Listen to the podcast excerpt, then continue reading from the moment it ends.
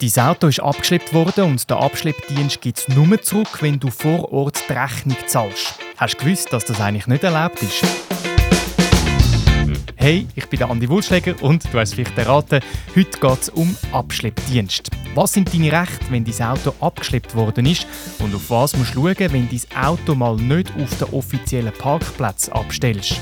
Das Gast heute ist Bianca Hagist von der Fortuna Rechtsschutzversicherung von Generali. Sie kennt all die Tricks, die gewisse Abschleppdienste manchmal brauchen, um unrechtmäßig an Geld zu kommen. Und sie zeigt dir, wie du dich dagegen wehren kannst. Rechtsfall. Deine Fragen zum Thema Recht. Ein Podcast von Generali. Als erstes müssen wir etwas klären. Es gibt nämlich einen Unterschied, ob man falsch parkiert auf einem öffentlichen Grund oder auf einem privaten Grund. Bianca, was bedeutet das, wenn ich auf öffentlichem Grund falsch parkiere? Auf öffentlichem Grund ist die Polizei zuständig. Die ähm, verteilt Bussen, wenn man jetzt zum Beispiel gar nicht zahlt oder wenn man die Parkzeit überschreitet. Dann ist die Polizei auf dem öffentlichen Grund zuständig, die Bussen verteilt. Dann gibt es ja noch den Spezialfall Parkverbot. Das ist die Tafel mit dem Kreis, wo einmal durchgestrichen ist. Und dort dürfen man ja kurz halten, nicht zu verwechseln mit dem Halteverbot, wo man gar nicht halten darf. Aber im Parkverbot dürfen man kurz anhalten für den Güterumschlag. Was ist da genau gemeint? Gitterumschlag heißt, man tut einfach schnell Waren einladen oder ausladen. Das muss möglichst noch zum Bestimmungsort passieren und man darf auch nie andere Verkehrsteilnehmer behindern. Es sollte noch 1,50 Meter Platz haben für, für die Fußgänger und an übersichtlichen Stellen ist es jetzt sicher auch nicht empfehlenswert.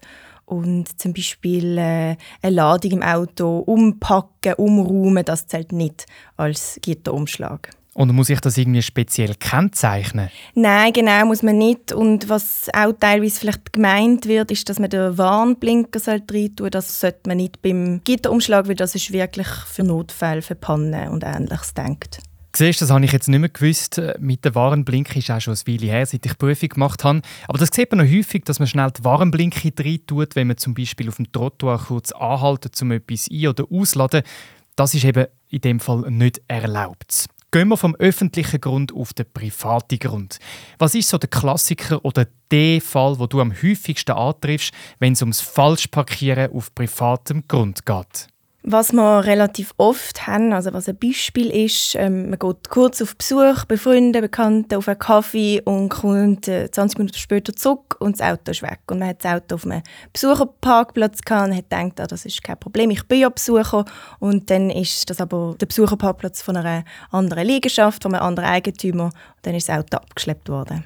Ich stelle mir das mega unangenehm vor. Du kommst raus, willst zu deinem Auto, aber das steht einfach nicht mehr dort. Wie finde ich jetzt raus, was passiert ist? Es hat ja kaum einen Zettel auf dem Parkplatz, dass mein Auto abgeschleppt worden ist. Genau, also man kann sich sicher bei der Polizei erkundigen, allenfalls auch beim Eigentümer vom Parkplatz, wenn man weiß, wer das ist. Und es gibt natürlich auch Fälle, wo man sogar die Abschleppfirma gerade noch verwünscht, die ist gerade am Auto aufladen. Dann weiß man natürlich, wer dort gerade dran ist am Abschleppen. Was ich schon viel in den Medien gelesen oder gesehen habe, ist, dass gewisse Abschleppdienste das Auto nur rausgeben, wenn man gerade vor Ort zahlt. Ist das überhaupt erlaubt? Das dürfen sie nicht. Die haben also kein Retentionsrecht am Auto. Die dürfen es nicht zurückhalten. Wenn das tatsächlich passieren sollte, dass die einem sagen, sie gehen es nur gegen einen völlig überrissenen Barbetrag raus, dann sollte man die Polizei verständigen, weil ähm, das kann unter Umständen eine Nötigung sein eine Kollegin von mir hat eine Rechnung bekommen von einem Abschleppdienst für eine sogenannte Leerfahrt. Ihr Auto ist aber gar nicht abgeschleppt worden. Was heißt das genau? Genau, das gibt es auch relativ häufig leider. Das ist eigentlich, wenn man kurz Pizza geholt hat und das Auto nicht mehr angestellt hat auf einen Privatparkplatz und nach zwei Minuten weg ist und in der Zwischenzeit hat das aber jemand gesehen und hat schon die Abschleppfirma beauftragt die stellen dann für die Leerfahrt in Rechnung, dass sie eigentlich auf dem Weg dorthin sind oder schon vor Ort sind, das Auto dann aber schon wieder weg ist in der Zwischenzeit. Also grundsätzlich jetzt mal, darf eine Hausbesitzerin mein Auto abschleppen, wenn ich auf ihrem Grundstück unrechtmäßig parkiere? Grundsätzlich kann man das machen. Es muss aber schlussendlich verhältnismäßig sein und man muss den Parkplatz auch benötigen als Eigentümer. Das heißt, man muss vorab den Halter vom Fahrzeug, das auf dem eigenen Parkplatz steht, probieren ausfindig machen. Die Rechnung kommt ja dann vom Abschleppdienst meistens. Aber Auftraggeberin ist ja jetzt in unserem Beispiel die Hausbesitzerin. Also müsste sie eigentlich die Rechnung zahlen. Oder habe ich etwas falsch verstanden? Das ist richtig. Sie probieren dann eigentlich auf einen Halter die Kosten abwälzen und das kann man dann wie gesagt bestreiten, weil man selber nicht der Auftraggeber ist. Der Auftraggeber muss die Rechnung zahlen und das kann man dann wie gesagt bestreiten und sagen, dass sich die Abschleppfirma, die die Rechnung stellt, sich an den Auftraggeber wendet. Wir fassen kurz zusammen. Eigentlich würde es so ablaufen. Die Hausbesitzerin holt den Abschleppdienst, der schleppt das Auto ab und stellt der Hausbesitzerin eine Rechnung. Die kann dann dir als Autohalter eine Rechnung schicken, muss aber beweisen, dass sie dich nicht hat können finden und dass sie alles unternommen hat, um dich ausfindig zu machen. Und zahlt die Rechnung vom Abschleppdienst nicht, auch wenn du Mahnungen bekommst. Damit es ein bisschen einfacher hast, wir haben dir eine Mustervorlage vorbereitet, um die Rechnung zu bestreiten. Den Link findest du in den Show Notes. Wir haben immer wieder gehört, dass die Besitzerin muss alles unternehmen muss, um den Halter ausfindig zu machen. Was heißt das genau? Was es gibt, ist zum Beispiel die Halterabfrage, dass man anhand vom Kontrollschild den Halter ausfindig macht. Es kann natürlich auch sein, dass es lenkt, wenn man jetzt schon im eigenen Auto sitzt, beispielsweise, dass man hupt und dann kommt der Besucher aus dem Haus raus und fährt direkt weg.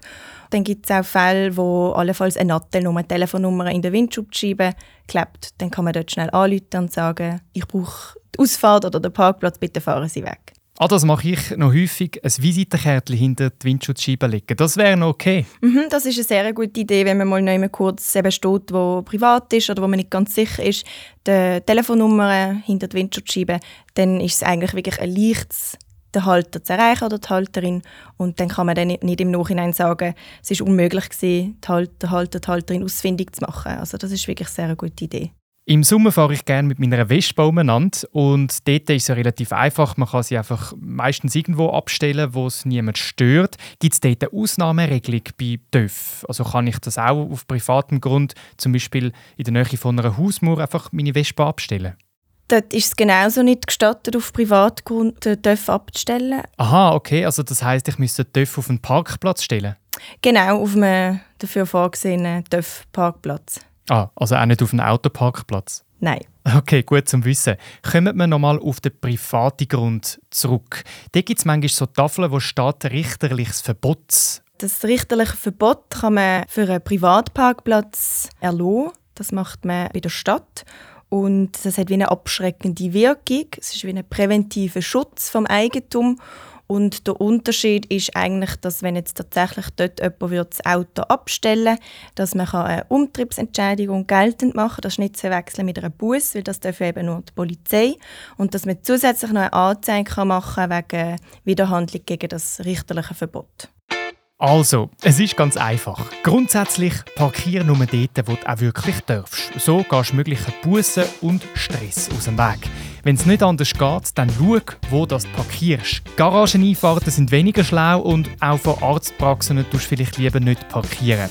Dann hinterleg hinter der Windschutzscheibe eine Telefonnummer von dir, damit man dir anrufen kann und das Auto gerade wegstellen kann. Wenn dein Auto abgeschleppt worden ist, zahlt die Rechnung nicht, auch wenn sie dir das Auto nicht rausgeben wollen. Im schlimmsten Fall läutest die Polizei an. Ein Spezialfall sind die Parkverbotstafeln mit einem richterlichen Verbot. Dort kann der Hausbesitzer bei der Polizei Anzeige erstatten und die geben dir dann einen Buß. Zusätzlich kann der Hausbesitzer von dir noch eine Umtriebsentschädigung verlangen, die 50 bis 80 Franken obendrauf kostet. Und dort lohnt es sich, die Rechnungen zu zahlen. Den Link zu der Mustervorlage gegen die Rechnung vom Abschleppdienst findest du im Beschreib von dem Podcast. Und übrigens, wenn du bei der Fortuna Rechtsschutzversicherung schon versichert bist, kannst du jederzeit auf 058 472 72 00 für eine Rechtsauskunft anrufen. Rechtsfall. Deine Fragen zum Thema Recht. Ein Podcast von Generali.